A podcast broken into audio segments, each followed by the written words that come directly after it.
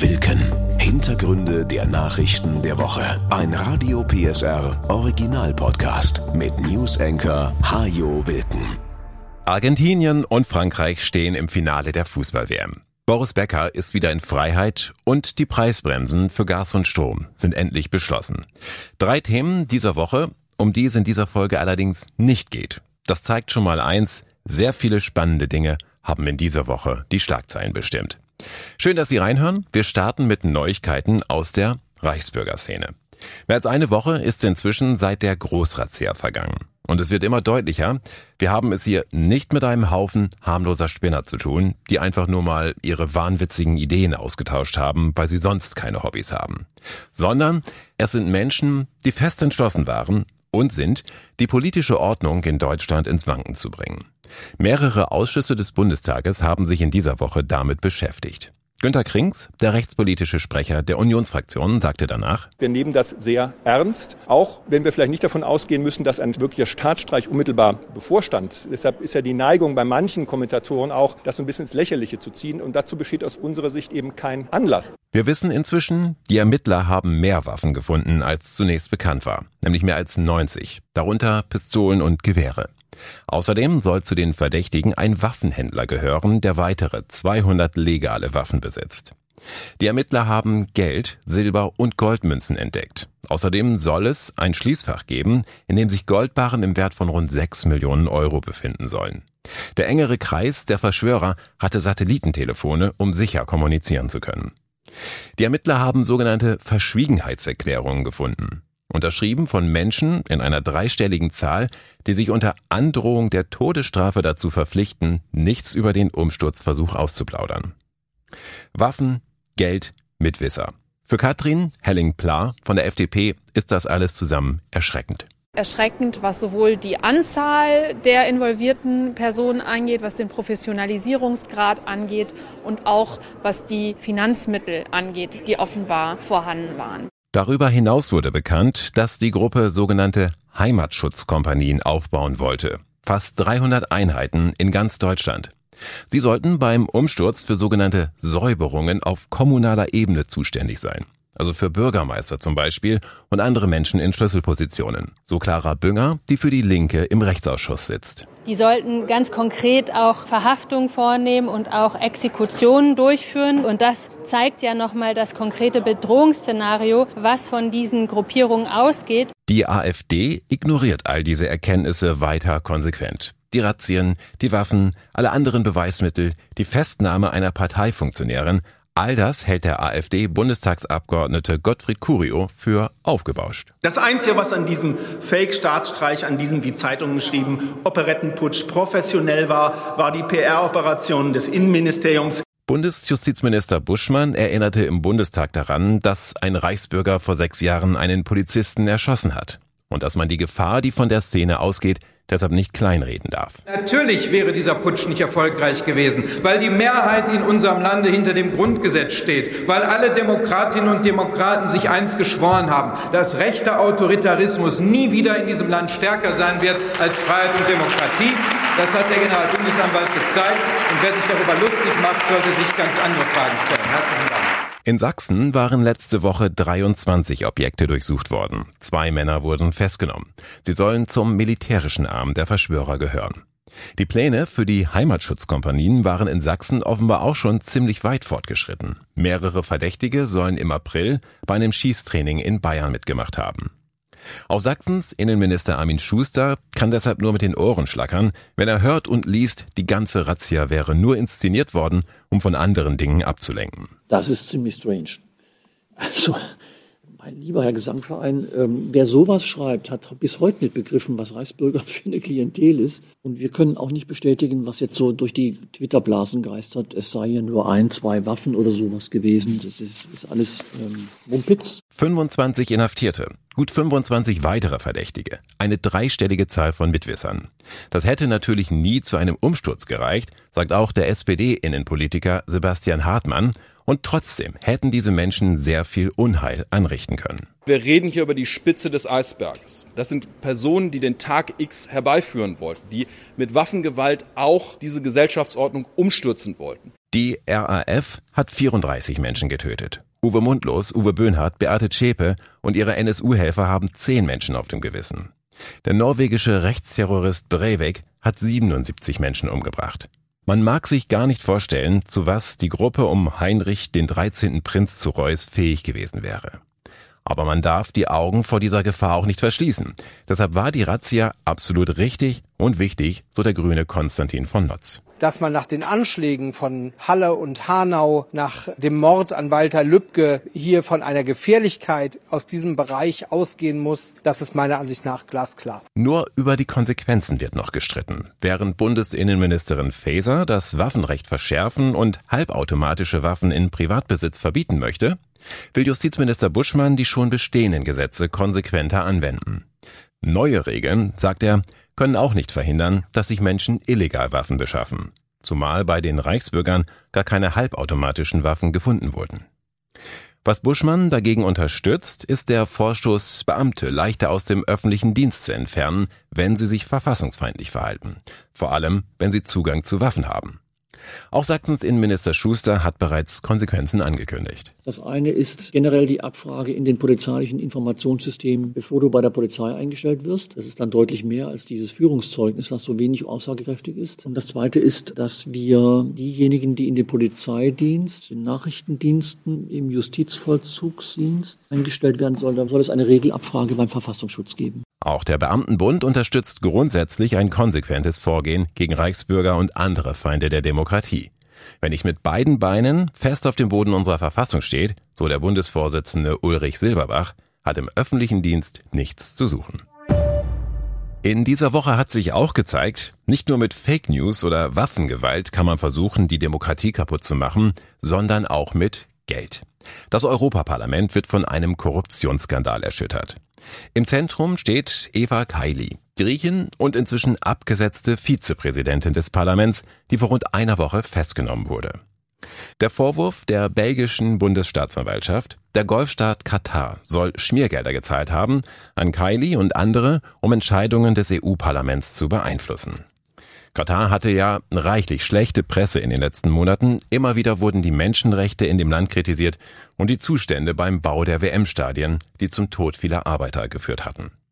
Auch das EU-Parlament hatte die WM-Vergabe an Katar mehrfach kritisiert.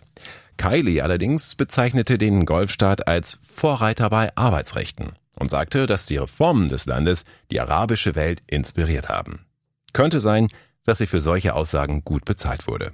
Sie bestreitet allerdings, Geld bekommen zu haben. Kailis Wohnung in Brüssel wurde durchsucht, nachdem ihr Vater mit einer größeren Menge Bargeld in einem Koffer erwischt worden war. Daraufhin fanden die Ermittler in ihrer Wohnung 150.000 Euro, heißt es aus belgischen Justizkreisen. Offenbar deponiert in mehreren Plastiktüten. Griechische Medien berichten sogar von 160.000 Euro, die allein unter der Kinderwiege von Kylies kleiner Tochter gefunden worden sein sollen. Sie selbst will von dem Geld nichts gewusst haben. Nur ihr Lebensgefährte, der Italiener Francesco Giorgi, kann Antworten geben auf die Existenz dieses Geldes, sagen die Anwälte der Griechen. Ihr Freund war ebenfalls festgenommen worden und hat inzwischen ein Geständnis abgelegt. Für das Europaparlament ist dieser Skandal ein ungeheurer Imageschaden. Schließlich sieht es sich selbst gern als Vorreiter im Kampf gegen Korruption. Aufklärung ist deshalb absolut wichtig, hört man in diesen Tagen immer wieder aus Brüssel und Straßburg. Nichts darf unter den Teppich gekehrt werden. Der Grünen Abgeordnete Rasmus Andresen sagt, wir sind 99 Prozent der Abgeordneten, die tagtäglich sich für politische Ziele einsetzen, die Demokratie stärken wollen, die Korruption bekämpfen. Und da wirft uns natürlich so ein Vorfall massiv zurück und schadet nicht nur dem Ansehen des Parlaments, sondern auch der Europäischen Union insgesamt. Und meine Befürchtung ist, dass wir Jahre brauchen werden, um wieder Vertrauen aufzubauen. Andresen forderten nicht nur einen Untersuchungsausschuss, jetzt müssen auch die Strukturen im EU-Parlament auf den Prüfstand, sagt er, damit so etwas nicht noch einmal passieren kann. EU-Kommissionspräsidentin Ursula von der Leyen schlägt ein Ethikgremium vor. Wir haben ein solches Ethikgremium bei der Europäischen Kommission. Es muss nicht dasselbe sein, aber mir ist wichtig, dass wir mit allen anderen europäischen Institutionen klare Regeln, klare Standards haben, dass wir alle die gleichen Kontrollmechanismen haben. Eva Kaili drohen unterdessen noch weitere Ermittlungen. Die Griechin soll in ihrer Heimat 400.000 Euro Steuern hinterzogen haben. Außerdem hat die Europäische Staatsanwaltschaft die Aufhebung ihrer Immunität beantragt. Sie wirft Kylie einen Betrug mit EU-Haushaltsmitteln vor. US-Forscher haben in dieser Woche eine wissenschaftliche Sensation verkündet. Sie haben den Durchbruch bei einer Kernfusion geschafft. Zum ersten Mal haben sie dabei mehr Energie gewonnen, als sie in das Experiment hineinstecken mussten. Das könnte der Beginn einer neuen Ära sein. Eine Ära von sicherem, sauberen und günstigem Strom. So ist zumindest die Hoffnung. Kian Rabania arbeitet für das Max-Planck-Institut für Plasmaphysik in Greifswald. Dort wird ebenfalls zur Kernfusionstechnik geforscht, allerdings mit einem anderen Ansatz als in den USA. Und er sagt, das ist natürlich schon technisch gesehen ein großer Durchbruch. Dazu Gratulation. Aber ein Energiekraftwerk daraus zu bauen, würde bedeuten, dass man noch einiges an Herausforderungen nehmen muss, bis man dahin kommt. Kernfusion ist das Gegenteil von Kernspaltung, also der Form der Energieerzeugung, wie sie heute in Atomkraftwerken praktiziert wird. Kleinere Atomkerne werden mit Lasern bei extremen Temperaturen zu größeren verschmolzen, also fusioniert. Dabei wird Energie frei. Das ist nicht so einfach, was die gemacht haben. Die haben dieses Pellet so erhitzt, dass dabei Energie freigesetzt wird und zwar mehr, als sie reingehauen haben mit den Lasern. Aber das hat in der Vorbereitung mehrere Tage gedauert und auch davor viele Jahre Forschung. Wenn man das aber nutzen will für ein Kraftwerk, dann muss man das mit einer Rate von mindestens 10 pro Sekunde hinkriegen, um dann auch eine Energiequelle zu haben, die kontinuierlich Energie liefert. Also da müsste noch einiges passieren, bevor das Realität werden würde. Das seit Jahrzehnten schon so intensiv intensiv an der Kernfusion geforscht wird, hat mehrere Gründe. Die Forscher hoffen auf eine unerschöpfliche Energiequelle, die sauber ist und auch zur Verfügung steht, wenn die Sonne nicht scheint und kein Wind weht. Außerdem entsteht bei der Kernfusion kein Atommüll, der für Millionen Jahre irgendwo gelagert werden muss. Allerdings funktioniert auch sie nicht ohne Radioaktivität. Der Müll, der in einem Fusionskraftwerk entstehen würde, strahlt aber wesentlich kürzer als der Müll, der nach einer Kernspaltung übrig bleibt. Ein Uranbrennstab, der ausgedient hat, hat eine Halbwertszeit von Größenordnung 1000 Jahre und mehr. Ein Wasserstoffisotop Tritium, was anfällt bei der Kernfusion, ist in einer Menge von ein paar Gramm vorhanden und hat eine Halbwertszeit von 12 Jahren. Nach 50 Jahren kann rund ein Drittel davon unbeschränkt freigegeben werden, heißt es beim Max-Planck-Institut. Der übrige Abfall kann nach weiteren 50 Jahren recycelt und wiederverwendet werden. Man bräuchte dafür also kein Endlager. Dennoch würde der Müll aus Fusionskraftwerken mindestens drei Generationen beschäftigen.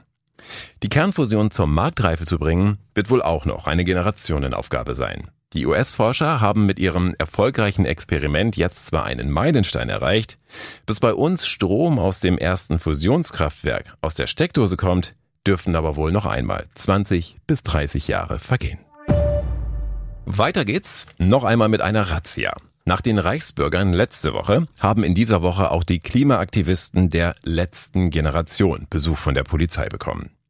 Eigentlich gehören diese beiden Gruppen nicht zusammen in einen Satz, denn sie haben so gar nichts gemeinsam, außer dass es genauso Hanebüchen ist, heute sagt man ja weird ist, sich im Jahr 2022 für einen Bürger des Kaiserreichs zu halten, wie für einen Vertreter der letzten Generation auf Erden.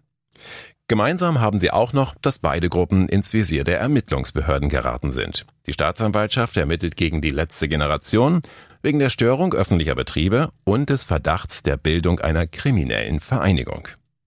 Ausgangspunkt dafür waren mehrere Aktionen der Klimaaktivisten auf Anlagen der Ölraffinerie in Schwedt. Dabei hatten sie unter anderem Schieber zugeschoben und so die Ölzufuhr unterbrochen.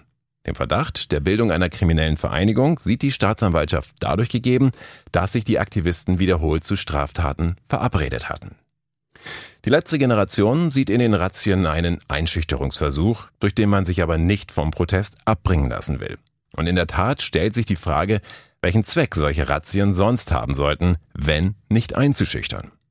Was hoffen die Ermittler zu finden, wenn sie Wohnungen durchsuchen von Menschen, die für ihren Protest ja gerade die Öffentlichkeit suchen, die nicht heimlich und im Verborgenen agieren, sondern ganz gezielt dorthin gehen, wo viele Menschen sind und ihren Protest dann so durchziehen, wie sie ihn eben durchziehen, sitzend auf der Straße oder Suppe werfend im Museum.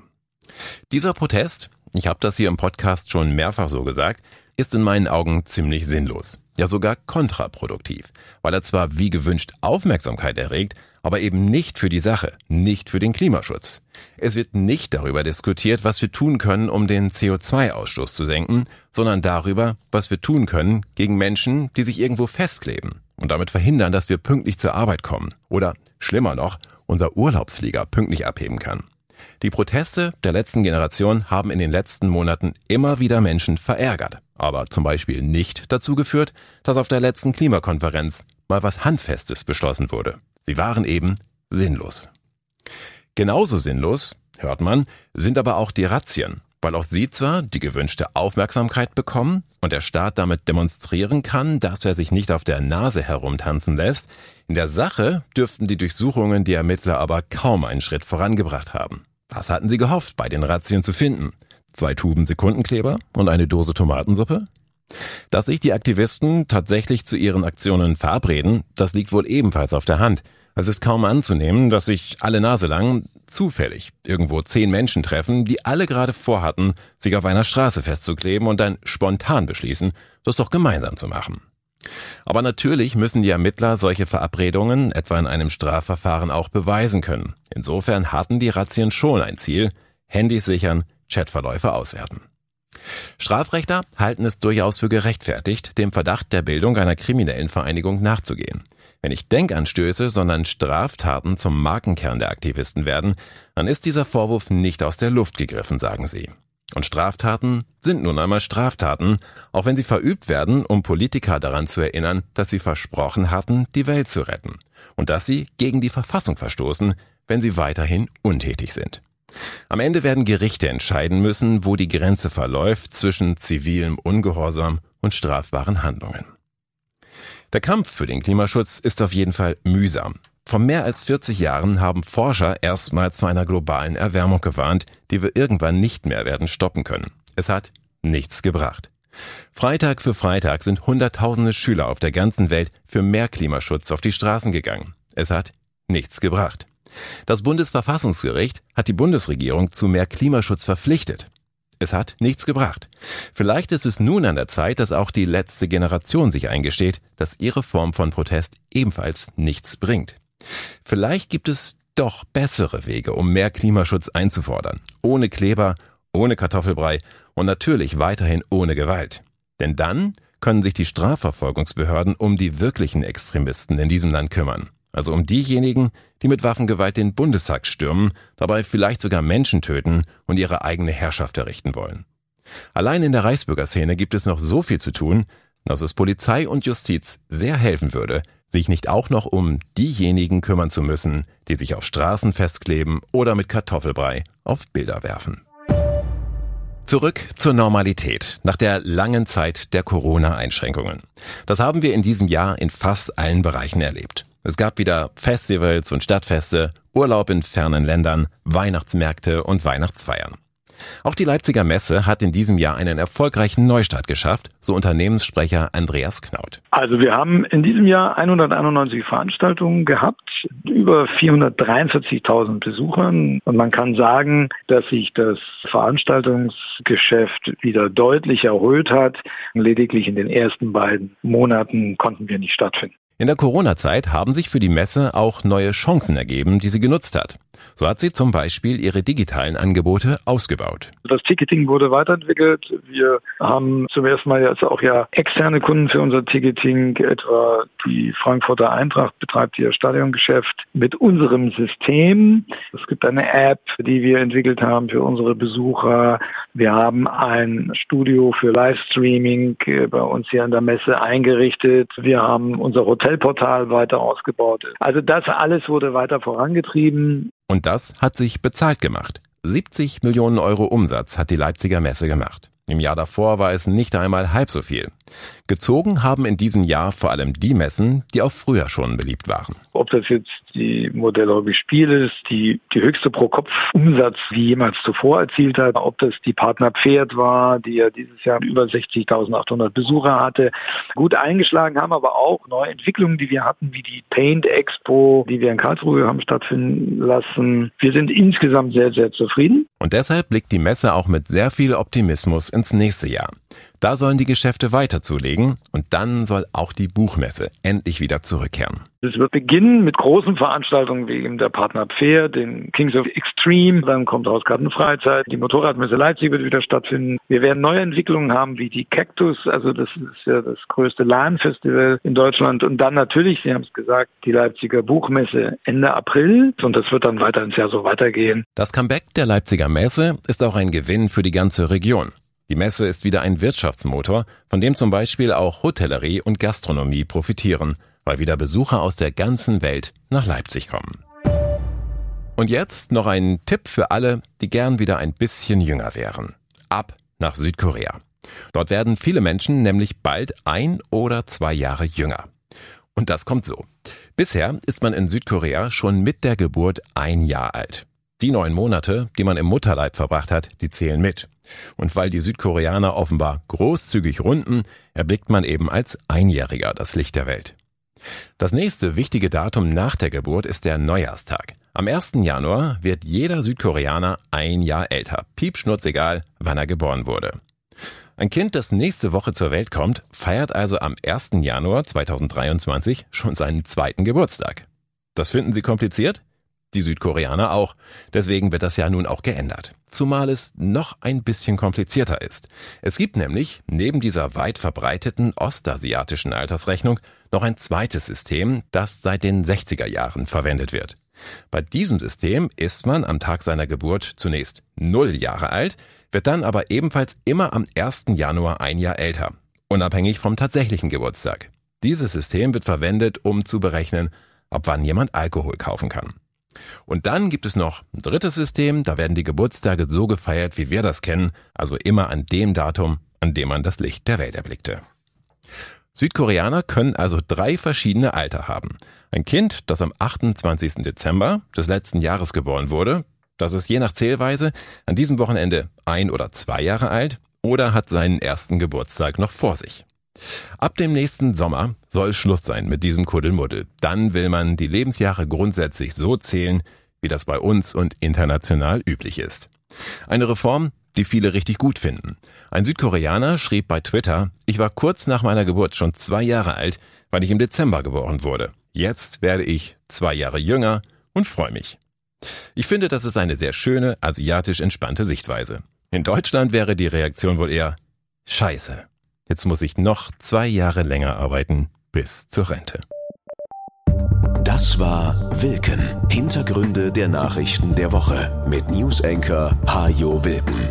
Dieser Radio PSR Original Podcast ist eine Produktion von Regiocast, deutsches Radiounternehmen.